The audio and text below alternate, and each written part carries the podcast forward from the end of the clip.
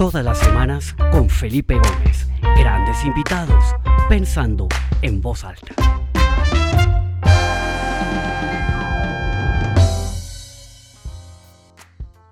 Bueno, bienvenidos a todos a esta nueva edición del programa Pensando en voz alta.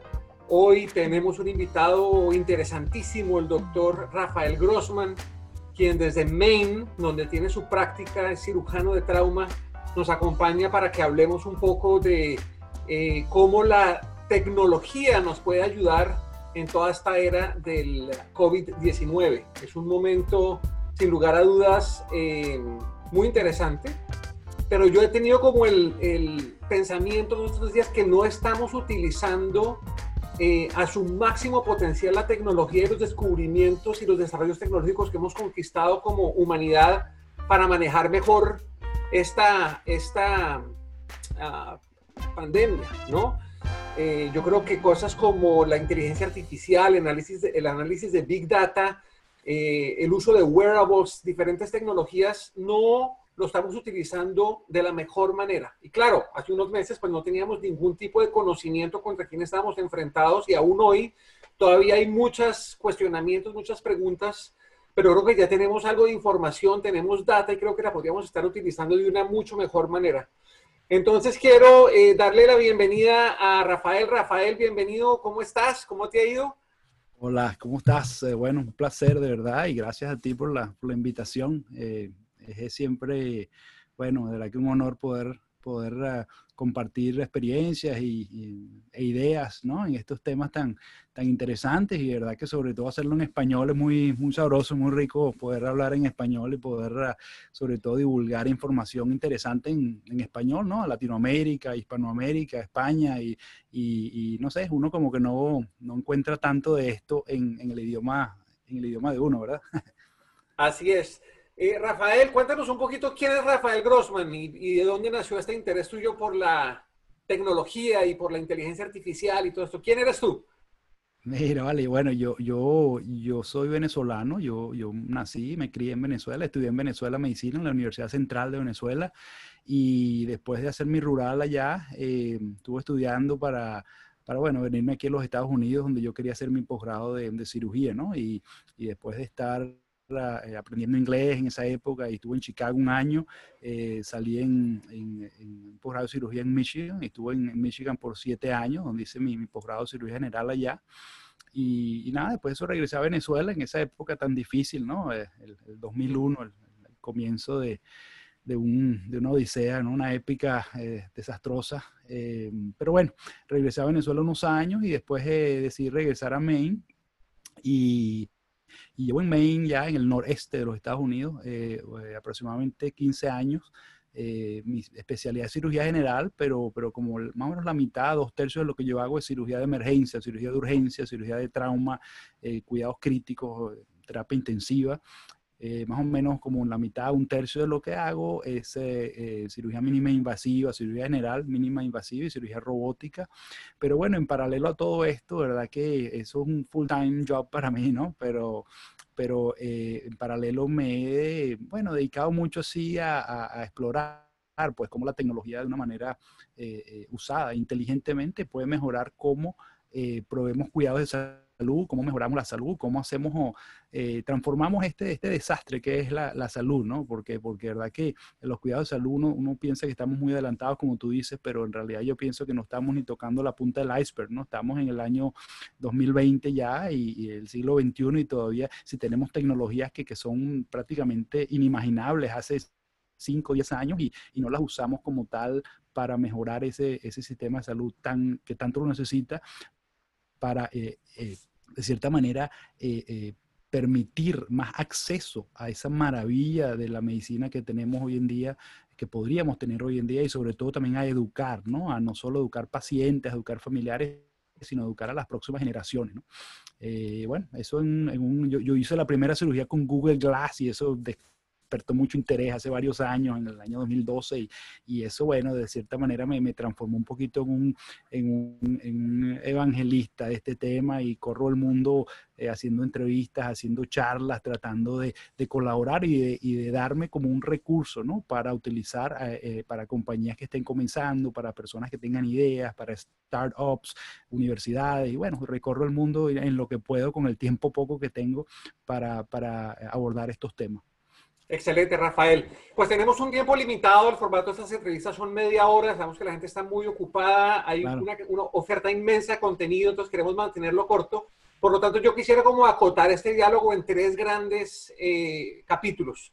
Quisiera que habláramos un poco sobre telemedicina. Yo creo que la telemedicina en este momento juega un rol absolutamente vital con todas las políticas de distanciamiento social, la gente asustada de ir a los hospitales por un posible contagio. ¿Cómo podemos utilizar mejor la la telemedicina y las, las herramientas y los dispositivos que se han creado para la telemedicina. Quisiera que habláramos también un poco sobre los wearables, ¿no? ¿Qué pasa con los relojes inteligentes, los mismos teléfonos, los anillos estos que miden la temperatura y qué rol podrían jugar ante esta situación que estamos viviendo? Y tercero, que habláramos un poquito sobre inteligencia artificial. Tengo entendido que tú hiciste unos estudios de inteligencia artificial en MIT y cómo la inteligencia artificial podría ayudarnos un poco a, a manejar eso de una manera más inteligente. Entonces, eh, pues si quieres, eh, comencemos hablando un poquito, si estás de acuerdo, claro, de claro. la telemedicina, ¿no? ¿Qué está pasando en, la, en, en, en, el mundo de la telemedicina? Mira, bueno, telemedicina, solo para, para resumirlo brevemente, ¿no? Es, conectarse a distancia, ¿no?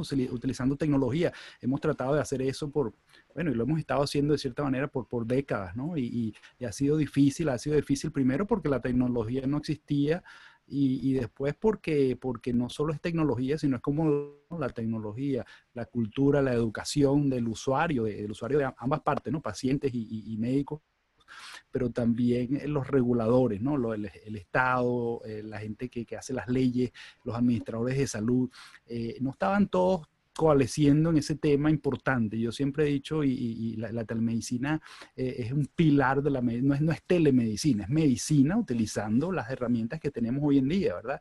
Eh, así que no, no pienso que es algo así muy esotérico, muy especial, es sencillamente hacer, tele, hacer medicina de la manera eh, como, como, como, como la hacemos o, como lo hemos hecho por, por, por, por, por cientos de años, ¿no? Es conectar a dos personas, uno con, con, experiencia en salud, otro con problemas de salud y, y, cómo conectarse cómo cómo comunicarse mejor. Eh, claro, y hay, eh, perdón, eh, Rafael, y ahí puede ser algo tan sencillo como una videollamada desde el teléfono y el, y el doctor, pero también tengo entendido que se han desarrollado una serie de, de dispositivos, eh, ¿no? Estas gafas de realidad aumentada, todo este tipo de cosas, ¿qué rol juegan en, en, en este mundo de la telemedicina? ¿Cómo para el doctor, para el profesional en salud, existe hoy tecnología que hace que la telemedicina sea mucho más palpable, mucho más real, más allá de una simple videollamada. ¿Qué, qué avances hay ahí? Sí, mira, e, en el año 2011, cuando el iPhone 4 salió con, con FaceTime, yo pensé, oye, ¿por qué no usamos un iPod Touch, no? Con FaceTime para hacer telemedicina. Empezamos a hacer eso aquí en Maine, en un estado rural, y, y, y, y empezamos a usar esas herramientas que habían y se estaban usando herramientas, eh, cámaras de cientos de miles de dólares, computadoras con ruedas y no sé qué, y, y, era como bien difícil, pero una vez que la tecnología avanzó con iPod Touch, llegó el Google Glass, que el Google Glass, oye, cuando yo hice esa primera operación, yo conecté, me conecté a mí con un grupo de estudiantes remotamente y esos estudiantes estaban viendo lo que yo estaba viendo y estaban comunicándose conmigo en tiempo real. Y e, e, esa es una forma de hacer telemedicina de cierta manera para aprender. Pero fíjate, ahorita hay dispositivos, eh, bueno, y, y una cantidad inimaginable. Yo está dispositivos como el, el, el, Magic Leap, por ejemplo, que, que no solo puedes hacer, hacer, lo mismo que haces con Google Glass, conectarte con video en tiempo real, eh, a distancia, donde quiera que haya eh, conectividad, y, y, y conectar a dos gentes que necesitan información y necesitan comunicarse pero a la vez hay plataformas que permiten, por ejemplo, comunicar, eh, comunicarte por, teleconferencia a través de, de, hologramas o avatars en 3D que tienen movilidad, eh, digamos, real y tú puedes traer digitalmente a X número de personas a una sala digital común e interactuar con eh, por ejemplo, eh, eh, imágenes eh, digitales comunes, eh, interactuar con una, una tomografía, interactuar con una tabla interactuar con un esqueleto, interactuar con cualquier tipo de información. Entonces, yo pienso que, que, las herramientas están aquí ahorita. Lo que hay que hacer es utilizarlas de una manera inteligente. Y el coronavirus, que es de lo que hablamos ahora por los últimos meses, todo el mundo, el coronavirus ha acelerado este cambio. Fíjate que tardó menos de una semana para que el coronavirus hiciera que la medicina se, se, se, transformara en un pilar de la medicina. ¿Y por qué? Porque, porque bueno, eh, uno siempre dice que la necesidad es madre de la invención, ¿verdad? Pero en este caso fue la desesperación fue la madre de la invención, porque no había otra manera de comunicarse con pacientes, no había otra manera de comunicarse con otros colegas, de traerlos a donde uno está y poner, ponerse a riesgo, no manteniendo la, distanciamiento, el distanciamiento social. Y entonces, ¿qué pasó? Que el gobierno, los reguladores, los administradores de salud de repente dijeron, mira, vamos a olvidarnos de todas esas barreras esos obstáculos que hemos puesto por años y años y décadas, y de un día para otro empezamos a hacer telemedicina como tú y yo estamos haciendo en todo momento. Y eso ha sido una cosa positiva ¿no? del coronavirus. Eh, ¿Tú ves que el coronavirus de, cierta manera ha acelerado o, va a ayudar a acelerar la adopción de prácticas de telemedicina? En las empresas está pasando algo muy, muy interesante y es que todo el tema de transformación digital se ha, se ha acelerado a la fuerza por todo lo generado por el coronavirus. ¿Algo, ¿Algo parecido está pasando en el mundo de la medicina? Exactamente, ha, eh, eh, ha, sido una especie de tsunami, como dicen, ¿no? De, de, de, porque se ha, siempre se había pensado y siempre se había tratado de hacer, pero tú sabes, no había mucho engagement, ¿no? Y de repente de un día para otro no hay otra forma. Si quieres hablar con un paciente o con un colega, tiene que ser a través de video, igualito que, que, que están tomando clases millones de estudiantes en el mundo, igualito que están haciendo reuniones virtuales todas las compañías, porque están desesperados, no hay otra forma, ¿verdad? Entonces, esa, esa, esa pandemia yo creo que aceleró esto de una manera positiva y creo que va a, hacer que el cambio sea radical, que una vez que esta pandemia pase, yo pienso y estoy seguro y espero pues que no vayamos a revertir las, las formas de conectarnos a, una manera ineficiente, una manera costosa, una manera que desgasta recursos sin necesidad, ¿no? ¿no? Y no es una sustitución de, de reunirse en persona, ¿no? Es, es, un, es un complemento, es una herramienta extra, ¿no? Cuando te tienes que reunir en persona, te reúnes en persona. Si yo te tengo que palpar el abdomen y ver, eh, bueno, tienes que venir a mi oficina, pero si yo lo que tengo es que verte una herida o ver cómo estás o que me respondas una pregunta, pues lo hacemos así, es mucho más eficiente, mucho más fácil y con el mismo, con, la misma capacidad de empatizar, ¿no? De tener empatía y comunicación tú y yo. Allá iba, allá porque yo hablo desde la ignorancia como paciente, pues uno va donde el doctor y el doctor no, no sé, lo, lo examina uno, le, le, escucha el corazón, te mira el oído, hay, hay, hay, hay una parte, digamos, que es muy importante, la presencia física. Y ahí yo creo que podemos entrar como, como al, al, al segundo capítulo de, de, esta, de, esta, discusión, que es todo el tema de wearables, ¿no? ¿Qué rol juegan los wearables? Y hablemos un poquito desde la telemedicina, porque tú puedes ver un poco mi presión arterial y puedes ver mi ritmo cardíaco y puedes ver ciertas cosas eh, que yo te puedo transmitir inalámbricamente, pues a través de redes celulares, etcétera. Eh, y entonces hablemos un poquito de eso, pero también hablemos del rol de los wearables en el control eh, del coronavirus, todo lo que está pasando ahorita del contact tracing y todo este tipo de cosas. ¿Cómo ves tú el uso de estos dispositivos y qué dispositivos hay en este momento en el mercado que pudieran ayudarnos en ese, en ese esfuerzo de estar pues eh, manejando esto de una manera mucho más inteligente y capturando data, sobre todo, ¿no? Mira, como te digo, la tecnología ahorita es, bueno, inimaginable hace poco tiempo. Ya hay dispositivos, como mira, tan sencillo como un teléfono celular, que es una supercomputadora, que todo lo tenemos en el bolsillo, ¿verdad? Prácticamente todo el mundo, ¿no? Eh, eh, si no es un teléfono celular, es un teléfono inteligente. Y eh, este teléfono es un, puente entre esos dispositivos de, dispositivos de los que tú hablas. Desde un anillo, pues este es el Aura Ring, que te mide te mide el pulso, te mide la respiración, te mide la temperatura y se conecta con el teléfono y de ahí va a donde tú quieras en el mundo, a la nube, ¿verdad? Entonces tú puedes conectar esta, esta data, que es tu data, que es privada, de una manera segura con quien tú quieras. Dispositivos como, como este aparatico, por ejemplo, que es el, se llama el, Viatom, un aparatico eh, chino, pero este aparato te permite, eh, eh, digamos, medir todas esas cosas que yo mido en la terapia intensiva, lo puedo medir con este aparatico. Entonces, esta, la tecnología, como digo, está aumentando, está, está acelerándose. Este es el, el Cardia. El Cardia es un Alive Core. Alive Core. Esto es un electrocardiograma de 12 eh, puede ser un electrocardiograma de 12, 12 leads, ¿no? Y tú conectas esto, así mismito, esto que tú ves, haces un electrocardiograma a través del teléfono, lo mandas donde tú quieras. Y no solo eso, que con la inteligencia artificial de la que vamos a hablar luego, eh, eh, esa inteligencia artificial de cierta manera el algoritmo te detecta si es normal o si es anormal. Lo mismo que te puede hacer un teléfono, un una, un smartwatch, ¿no? Un, Apple Watch, otros teléfonos, otros que hay ahorita, teléfono, eh, eh, no, no teléfonos, eh, eh, relojes, ¿no? Relojes que se pueden medir la presión arterial, toda esa cosa existe. Entonces, hay ciertas cosas físicamente que solo podíamos hacer algo en el examen físico en persona, ahorita la podemos hacer remotamente. La podemos hacer remotamente y de nuevo, no es una sustitución, pero es un complemento al examen físico tradicional. Y todas esas cosas, hay una cosa que se llama el MedWAN, el M-E-D-W-A-N de el One es un aparatico que es un kit que tú te lo tienes en la casa y no puedes hacer todas estas mediciones que tú haces en la oficina, en el consultorio y a la vez verte en video con algún especialista. Entonces, eh, eh, es cómo usar la tecnología. Toda la tecnología existe ya. Lo que falta es hacer un cambio radical de cómo la usamos. Qué cosa tan interesante, Rafael. Y, digamos, particularmente y específicamente para el tema del coronavirus, ¿qué rol ves tú que pueden jugar estos dispositivos?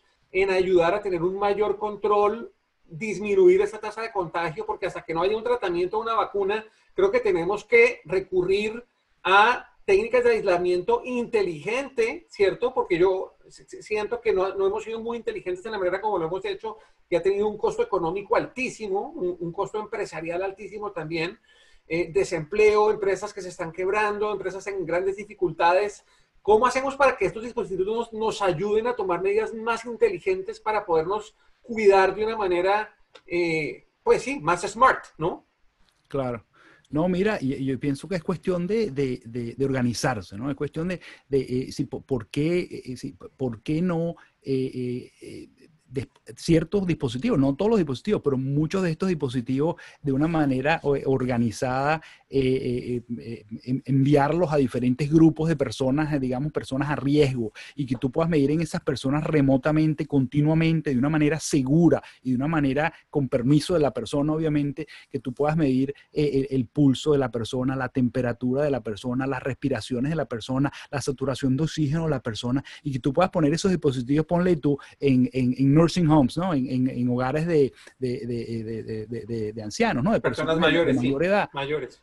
Entonces, imagínate tú como que, tú, que te, una alerta te diga, mira, esta persona está un poquito respirando eh, muy rápido o le está bajando la saturación de oxígeno o esta persona está aumentándole la temperatura. Antes de que la persona inclusive tenga fiebre, tú puedes hacer un targeting de esa persona eh, y enfocarte y de manera eh, preventiva, de cierta manera, atacar ese problema. Entonces, se habla mucho de las, de las, las apps, ¿no? De que Google, lo que están haciendo Google y Apple y, para, para, tratar de hacer el contact tracing, ¿no? Y, eso es interesante también, obviamente, hay un tema de privacidad que es importantísimo, un tema de consentimiento de, de que tu información sea, sea, sea, sea, sea eh, abierta, pero, pero eso es importante porque la tecnología existe, entonces, ¿por qué, por qué no eh, eh, ciertos grupos, por ejemplo, en ciertos grupos de riesgo o en cualquiera que dé su consentimiento, ¿por qué no tener ese tipo de, de, de, aplicaciones que nos permitan de cierta manera, de una manera más inteligente, atacar este problema. Tenemos las herramientas, lo que hay que ponerse de acuerdo, pienso yo. Estoy totalmente de acuerdo contigo. Y ahora entremos al, siguiente capítulo, que es eh, un poco lo, que, lo que junta todo, ¿no? Y es cómo utilizamos esta data y motores de machine learning y de inteligencia artificial para que esa inteligencia artificial esas máquinas nos, nos ayuden a tomar mejores decisiones. Yo me imagino en un mundo ideal que lo que debe pasar es que, por ejemplo, en una organización, ¿no? En una, en una compañía, eh, en un colegio, en un barrio, en un condominio, en una fábrica, pues se ponen de acuerdo con unos protocolos de, privacidad y de seguridad. Tenemos unos dispositivos que miden nuestra temperatura, nuestro ritmo respiratorio, etcétera, y salen estas alarmas que van previniendo que se generen unos brotes y unos contagios, digamos, de una manera más acelerada. Eh, ¿Cómo la inteligencia artificial, y ahí explícanos un poquito desde tu perspectiva, lo que viste en MIT, todo eso podría apoyar en esta nueva normal, en, este, en esta era post-COVID-19, para que utilicemos esta tecnología de una manera más inteligente eh, para prevenir los contagios y, controlar esto antes o mientras que salen los tratamientos y las vacunas, ¿no? Claro.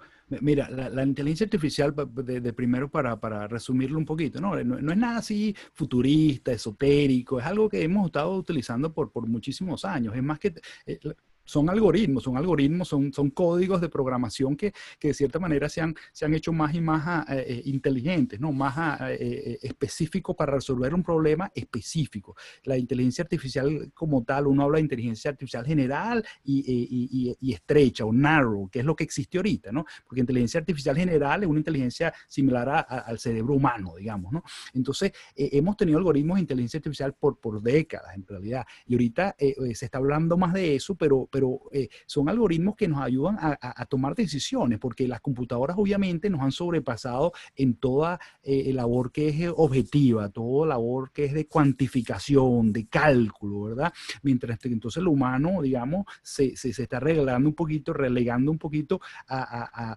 a, la parte emocional, a la parte de, empatía, a la parte de subjetiva, eh, y, hay que pensar siempre que la inteligencia artificial, el resultado que tú obtienes de un, de un algoritmo de inteligencia artificial depende de qué data le das. Eso, es tú, eh, como dicen los americanos, eh, garbage in, garbage out, ¿verdad? Entonces, sí, si le meten mala data, los resultados que vas a tener son, son, son malos datos, como hacer una ecuación una cuenta. Es lo mismo. Entonces, la inteligencia artificial eh, son, son tres campos específicos es la robótica, lo que llaman machine learning, ¿no? que es el, el, el, aprendizaje por, de máquina, y eh, el, procesamiento del lenguaje natural, el Natural Language Processing. Esos tres grupos son la inteligencia artificial. Y en un tema como este, como en cualquier tema del haber humano, pero específicamente ahorita en la pandemia y en salud en general, pues la inteligencia artificial es, es importantísima y va a tomar un rol importante cada vez más importante en ayudar a mejorar, a optimizar, a aumentar la forma como hacemos medicina. Imagínate toda esa data que puede venir de esos dispositivos, ¿verdad? Imagínate va al cloud y en el cloud esa data es analizada y esa data es organizada y esa data es de cierta manera eh, eh, eh, proyectada a, un humano, a un grupo humano, a una persona que, está diciendo, oye, mira, aquí nos están alertando que esta persona la temperatura le está subiendo y lleva dos días en esto y le está subiendo el ritmo cardíaco y, y de repente las respiraciones también y la de oxígeno. Entonces, e, e, ese algoritmo está diciendo, mira, esta persona deberías ir a visitarla y vamos a, vamos a traerla al hospital a hacer unos exámenes. Esa decisión es una decisión basada en un algoritmo de inteligencia artificial, así como en la terapia intensiva utilizamos inteligencia artificial todo el tiempo para mejorar protocolos de sepsis, para mejorar protocolos de, de prevención de infecciones, etcétera, etcétera. Como en radiología se está utilizando ya inteligencia artificial por hace varios años para detectar de una manera más objetiva cambios que el humano no puede ver. Y no es que esos cambios son definitivos, no es 100%, eh, eh, digamos, exacta, pero no se equivoca de nuevo. Y una vez que se equivoca una vez, sigue mejorando, sigue mejorando, sigue mejorando. Es, lo que llaman el deep learning, ¿no? Hay un libro interesantísimo de Eric Topol, T-O-P-O-L, que se llama eh, eh, Deep Medicine. Es como la inteligencia artificial va a aumentar de cierta manera la medicina y va a permitirnos a tener una medicina más humana, paradójicamente, a través del uso de la tecnología. Eh, es interesantísimo el tema. Oye, fantástico. Y tú mencionabas y has mencionado en, varias oportunidades eh, ese conflicto entre, pues, la privacidad, ¿no? Y toda esta tecnología que de cierta manera nos debería ayudar a ser más inteligentes en el manejo de la pandemia.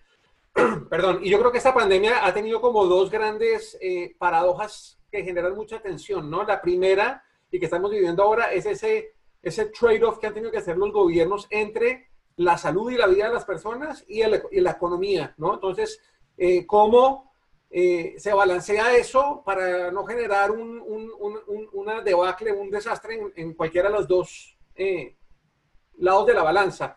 Pero creo que ahora está saliendo una nueva paradoja que genera también mucha atención, que es cómo utilizar toda esa tecnología de la inteligencia artificial, pero al mismo tiempo cómo respetar la privacidad de las personas, sobre todo en países donde la privacidad es absolutamente sagrada como acá, como en Estados Unidos, ¿no?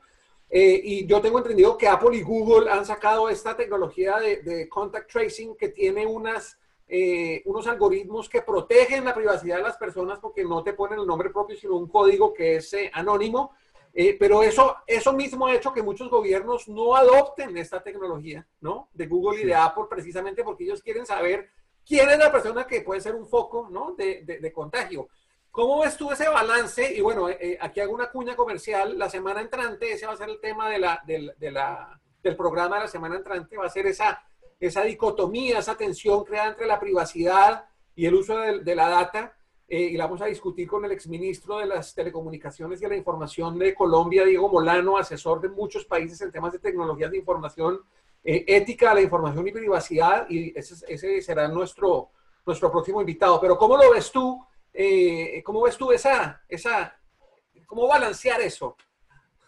Mira, es un, es un, balance difícil, pero no sé, yo tal vez un poquito estoy sesgado, ¿no? Porque soy médico, pero yo pienso que la salud es importantísima, es lo más importante.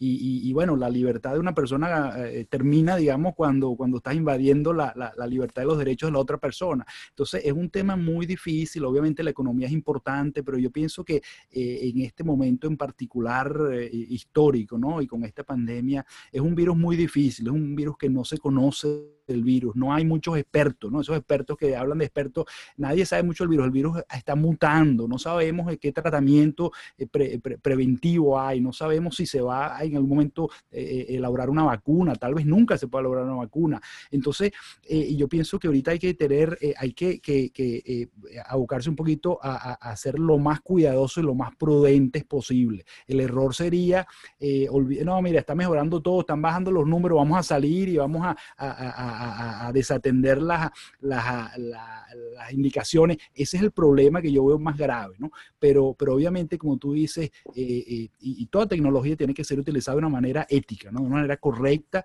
con manteniendo la privacidad, con permiso de la persona. Pienso que eh, esto de Google y Apple está, está moviéndose todavía, no hay nada definitivo, no hay nada que se pueda utilizar todavía, pero es un tema interesantísimo y, y siendo un poquito un geek, ¿no? Como, como soy abocado a la tecnología, pienso que que siempre la tecnología eh, si se usa inteligente y correctamente, va a solucionar los problemas y va a ayudar a, a mejorar en general en la situación general ¿no? del, del, del, del, humano y en este problema en particular de la, de la pandemia, va a ayudar a, a resolver esta pandemia de cierta manera. Muy interesante, Rafael, espectacular. Eh, una pregunta, tú estando ahí en, el, en, la línea de frente, metido en un hospital, viendo lo que está pasando, y al mismo tiempo siendo una persona apasionada por la tecnología, por la estadística, por las matemáticas, por la ciencia, etcétera, ¿sí ves objetivamente que, que, ha habido una aceleración en el uso de estas nuevas tecnologías? O sea, esto nos está llevando a una mejor medicina, como ya lo discutimos anteriormente. ¿Cómo lo estás viviendo tú allá en el, al, al frente del cañón y, y, y no sé si nos puedes dar de pronto un ejemplo concreto de cómo se ha utilizado algo de lo que hemos hablado hoy en el hospital donde tú trabajas, por ejemplo.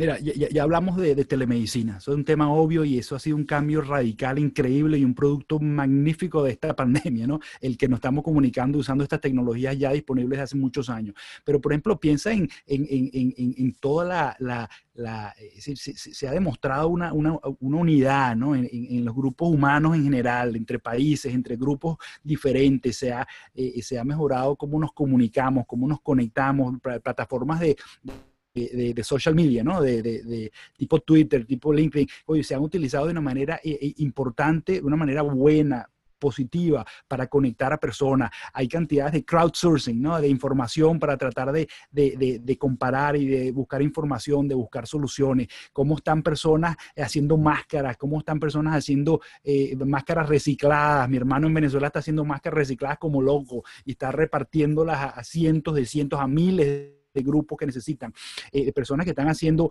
eh, PPE, ¿no? Eh, equipos protectores con, con, impresoras de 3D, eso son cuestiones que antes se pensaban y ahorita se están haciendo, ¿no? Entonces, uh -huh. a mí me parece que eso es, eso es importantísimo, ¿no? Que estamos comunicándonos y conectándonos mejor, de una manera más positiva, sin estar perdiendo el tiempo con, con muchas tonterías y muchas cosas que son banales, sino para estamos utilizando esa tecnología para, para hacer cosas eh, eh, importantes. Y, y, eso es un hecho concreto que se ha visto en muchos países del mundo. Ahora, hay algo, digamos, específico al, al COVID-19 y a lo que hemos hablado hoy de dispositivos Big Data e inteligencia artificial, que tú lo hayas leído y hayas dicho, wow, esto es lo que tenemos que hacer, algo como que te haya deslumbrado. Oye, mira, eh, eh, te digo que, que, a mí lo que más me llama la atención es, esto del, del, de los wearables y el contact tracing. Eso es lo más, lo más específico que te, que te, puedo decir. Esto de esta, eh, la posibilidad de, de, tener de una manera responsable y ética y correcta y manteniendo la privacidad, de tener la posibilidad de hacer un contact tracing, esto me parece que es una solución que es importantísima. Eso es lo más específico que yo he visto que te digo, oye, que me, que me llama más la atención y que pienso que puede tener una, una, un, una eh, eh, digamos, un, impacto más grande. Y yo creo que ese capítulo está todo por verse porque hasta ahora están por, van a lanzar las, las primeras aplicaciones con esta tecnología, ya lo veremos. Eh, y como les decía ahora, los espero entonces la semana entrante, mismo día, misma hora, donde junto a Diego Molano discutiremos sobre el dilema de esa dicotomía que presenta la privacidad y el uso de la información en el, en el análisis de toda esta data y la aplicación de esta data es un, un, tema que ha generado muchísimo debate.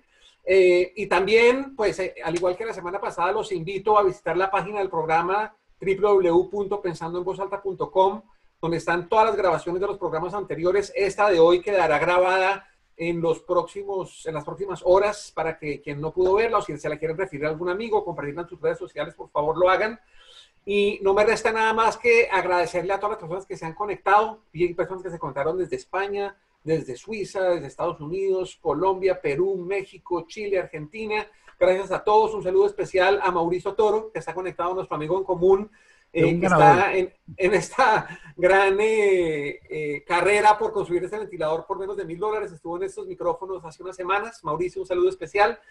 Eh, y Rafael, a ti, de verdad, muchas gracias. No sé si quieres dar unas palabras de despedida antes de que cerremos los micrófonos y nos, nos vayamos. No, mira, gracias a ti, de verdad. Esto es un, importantísimo hacerlo, comunicar las buenas nuevas, las buenas noticias. Y, bueno, y de verdad que, un placer, un honor y siempre a tu, a, tu orden. Vamos a seguir trabajando duro, hay que, hay que mantener la distancia social, no hay que relajar la guardia ahorita, porque ahorita es el momento que si relajamos la guardia, esto va a repuntar otra vez.